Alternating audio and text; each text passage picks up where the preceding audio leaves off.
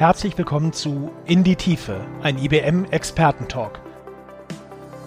Einem Podcast zu Themen und Trends rund um Technologie und Digitalisierung.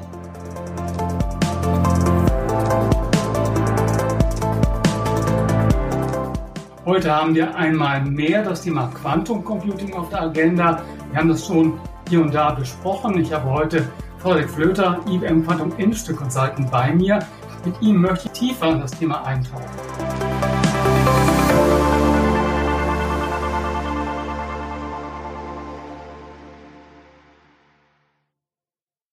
Doch zuerst zur Einordnung. Fast die ganze Welt spricht über Quantum Computing, ständig ist es in der Presse. Was ist denn eigentlich Quantum Computing oder was ist es nicht? Nach Möglichkeit ganz kurz zusammengefasst. Ja, dank, danke. Ähm, also erstmals vielen Dank auch. Freut mich, dass ich hier sein kann. In Bezug auf, was ist denn eigentlich Quantum Computing?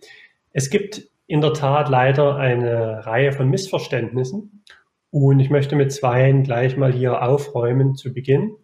Das erste wäre, Quantencomputer sind nicht einfach nur eine leicht bessere, leicht schnellere Art fürs Rechnen, sondern sie sind fundamental anders es ist eine andere Art der Informationsverarbeitung mit anderer Hardware, anderer Software und grundlegend beruht sie auf sogenannten Quantum Bits, Qubits.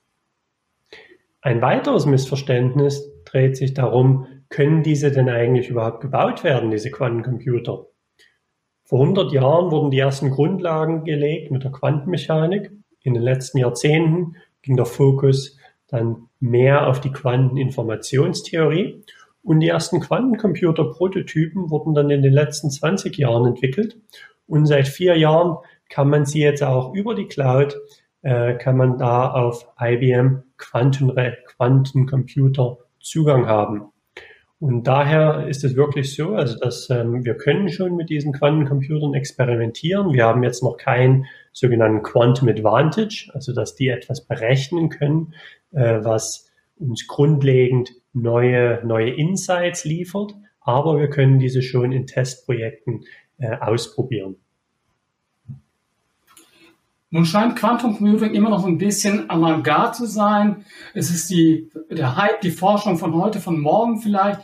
Sollte man sich dann schon heute mit Quantum Computing auseinandersetzen oder kann man nicht einfach warten und schauen, wie es die ganze Sache so weiterentwickelt?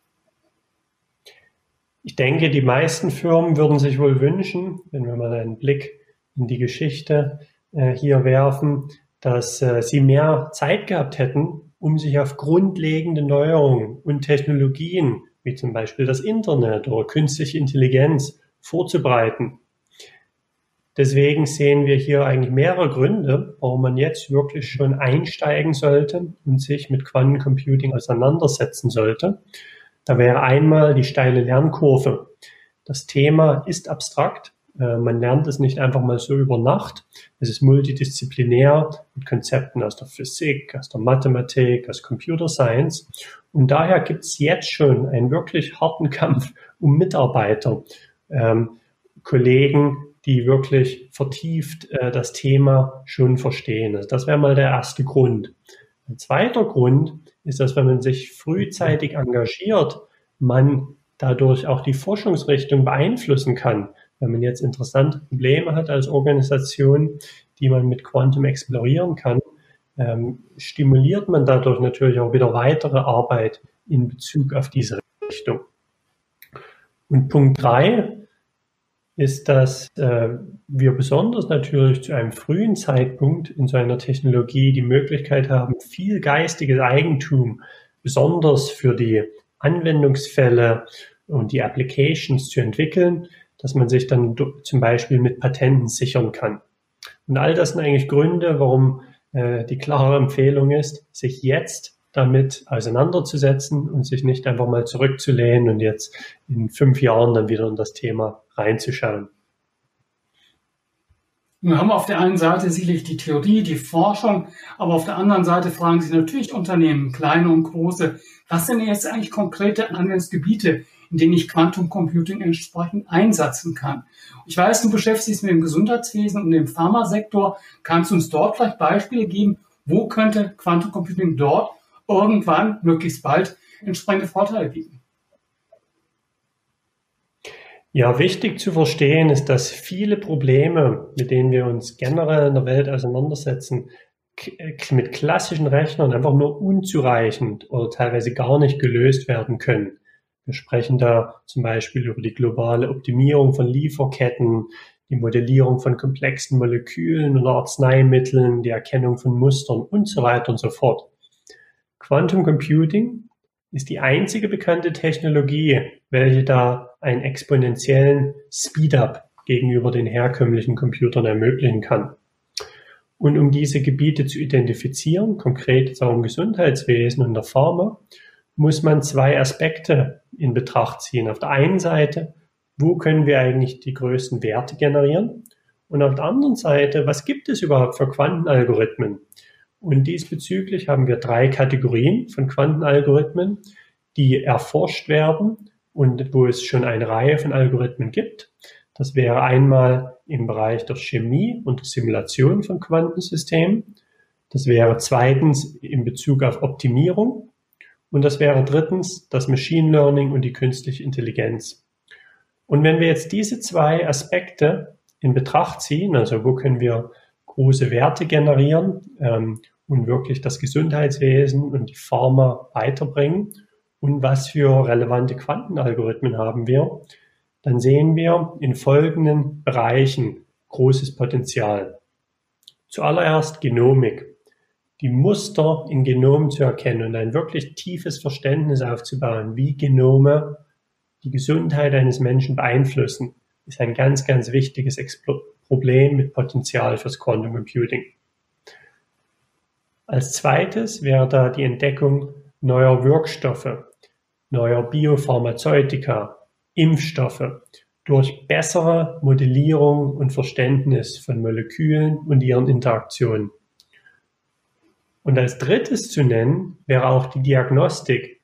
Wie schaffen wir es, früher, besser, schneller eine richtige Diagnose zu stellen.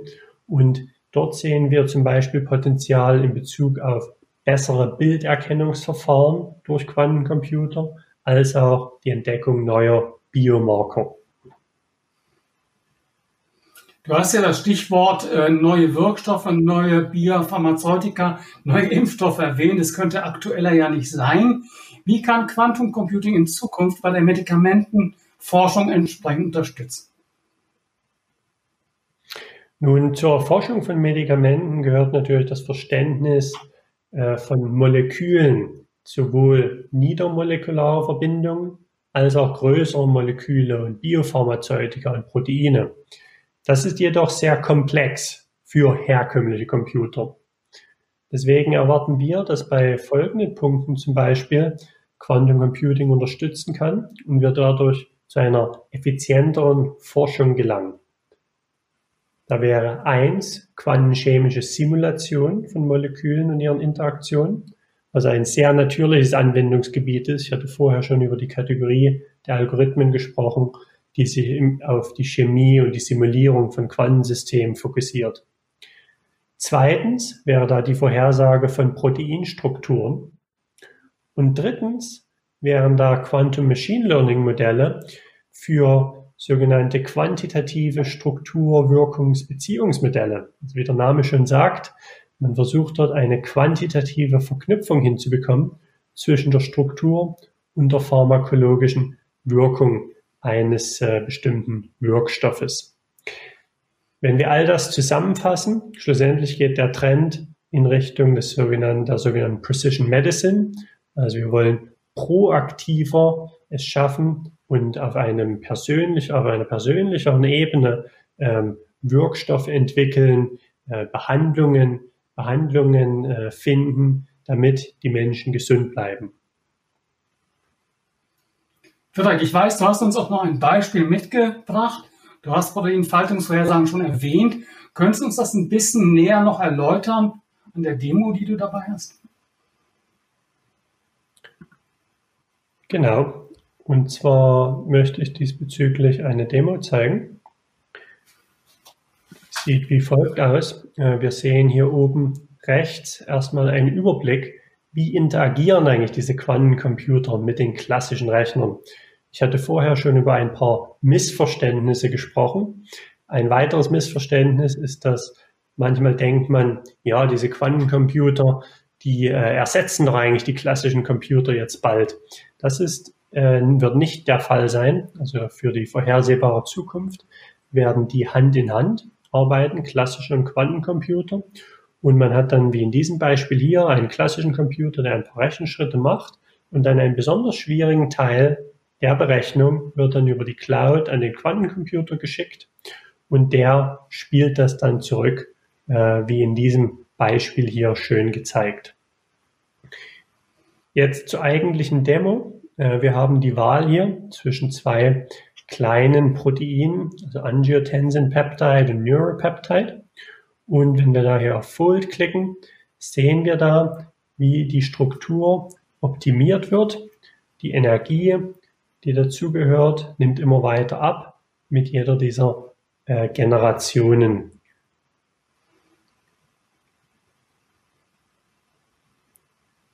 Warum ist das wichtig und eigentlich schwierig zu berechnen? Nun, wenn wir uns das mal überlegen, ein Protein selbst schon mit 100 Aminosäuren hat eine ungeheure Anzahl an möglichen, äh, an möglichen Zuständen, Konformationen. Also wir sprechen da in diesem Modell über 10 hoch 47 mögliche Strukturen. Diese einen nach dem anderen durchzuberechnen, ist natürlich nicht möglich. Also das würde in keiner vernünftigen Zeit abschließen, diese Berechnung. Und daher spricht man da auch dann der Natur, diese Proteine sich äh, innerhalb von Sekunden oft zu ihrer eigentlichen Struktur falten äh, über das sogenannte Levinthal-Paradox. Und diesbezüglich äh, kann man klar sehen, es braucht einen neuen Ansatz. Und was wir jetzt hier geschafft haben mit dem Algorithmus, der bringt jetzt noch kein Quantum Advantage, also damit können wir jetzt noch nicht Proteine, äh, Proteinstrukturen berechnen, die wir klassisch nicht berechnen konnten. Aber es, wir haben ein viel besseres Scaling, also wenn die Anzahl der Aminosäuren äh, zunimmt, das Protein größer wird, wird die Komplexität der Berechnung, nimmt sie jetzt mit diesem Algorithmus äh, nicht so drastisch zu. Und dadurch sehen wir, wie wir jetzt mit weiteren Hardware- und Softwareverbesserungen der Quantencomputer über die nächsten Jahre dann zu diesem Punkt des Quantum Advantage schlussendlich kommen können. Wir haben hier jetzt auch noch einen Überblick, inwiefern diese Demo auf klassischen, also auf Quantenalgorithmen beruht. Wir sehen hier ganz oben in Schritt 1 haben wir einen sogenannten Genetic Algorithm. Und zwar haben wir, das ist ein klassischer Ansatz, in dem wir verschiedene Quantum Circuits kombinieren. Wir haben dann eine Mutation und aus diesen wählen wir dann so gewisse Quantum Circuits aus, die dann in Schritt zwei kommen. Diese Quantum Circuits in Schritt zwei, die äh, generieren sogenannte Wellenfunktionen, welche wiederum die Proteinkonformation beschreiben, also enkodieren. Und mit diesen, mit diesen Wellenfunktionen, äh, diese geben uns dann in Schritt drei eine Verteilung der verschiedenen Energien für die verschiedenen Protein Strukturen. Und von dieser Verteilung wählen wir dann wiederum die besten aus, die, die die niedrigste Energie haben und füttern diese wiederum in Schritt 1 rein. Also wir sehen da, der Quantum-Teil äh, arbeitet ganz eng zusammen mit dem klassischen Teil, wie auch anfangs schon erwähnt. Und so werden äh, für die nächsten Jahre, Jahrzehnte alle diese Quantenanwendungen funktionieren. Vielen Dank äh, für das Beispiel. Äh, klingt natürlich hochkomplex, klingt auch hochinteressant, äh, diese neue Art der Berechnung durchzuführen. Du hast jetzt sicherlich den einen oder anderen, die einen oder anderen neugierig gemacht. Wie kann man denn anfangen, konkret anfangen, sich mit Quantum Computing auseinanderzusetzen? Diesbezüglich ähm, würde ich gerne drei Schritte vorschlagen. Und zwar wäre der erste Schritt, die sogenannten Quantum Champions, wie wir sie nennen, identifizieren. Also wer in einer Firma, in einer Organisation äh, kennt sich denn mit Quantum schon aus und möchte auch das Thema vorantreiben. Als Schritt zwei empfehlen wir da Hand in Hand mit Schritt eins natürlich, sich mit den Quantum-Anwendungsfällen in der Industrie vertraut zu machen. Ins, insbesondere, wir haben jetzt heute über das Gesundheitswesen und Pharma gesprochen. Was sind denn so diese vielversprechendsten Themen? Und als Schritt drei äh, möchte ich raten, einem Quantum-Ökosystem beizutreten.